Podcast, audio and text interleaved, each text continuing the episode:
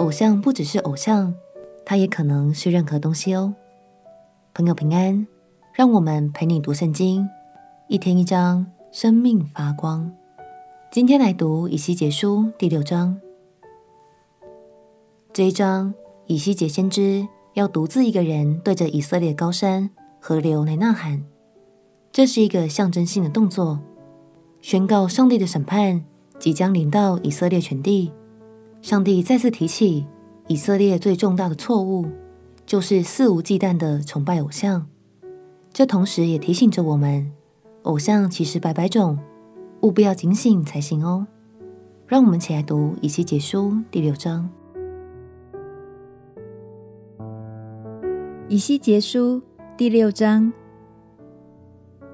耶和华的话临到我说：“人子啊。”你要面向以色列的众山说预言，说：以色列的众山哪，要听主耶和华的话。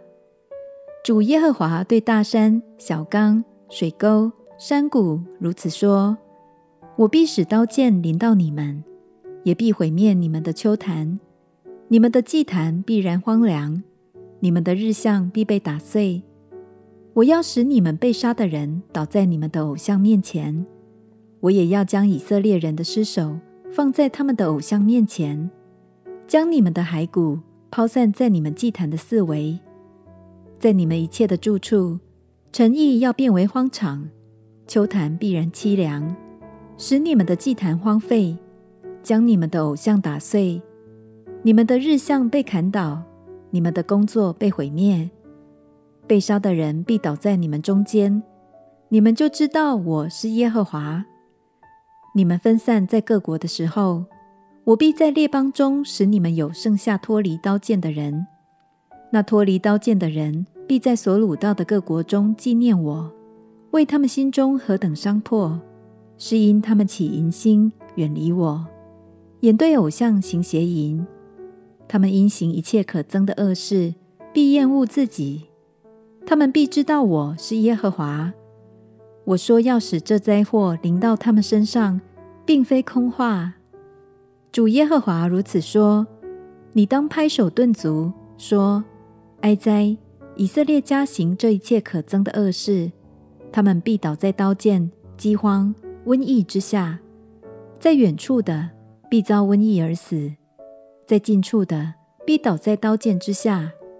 那存留被围困的，必因饥荒而死。我必这样在他们身上成就我怒中所定的。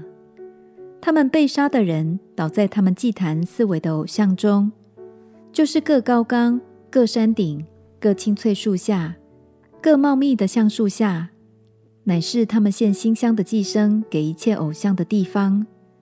那时，他们就知道我是耶和华。我必伸手攻击他们，使他们的地。从旷野到地伯拉他一切住处极其荒凉，他们就知道我是耶和华。很多朋友可能会说：“我没有拜拜，当然没有拜偶像喽。”但严格来说，偶像所指的不只是庙宇或坊间流传的各种神灵而已哦。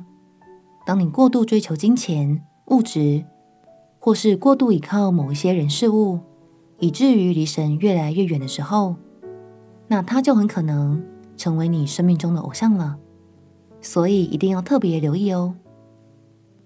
让我们彼此鼓励，常常借着祷告，求圣灵帮助我们扫描侦测自己的内心。相信当我们越祷告越警醒，就越能专注在神的身上。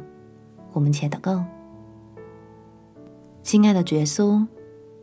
求你帮助我，常常鉴察自己的内心，使你永远都是我心中的第一顺位，也是我生命中唯一的依靠。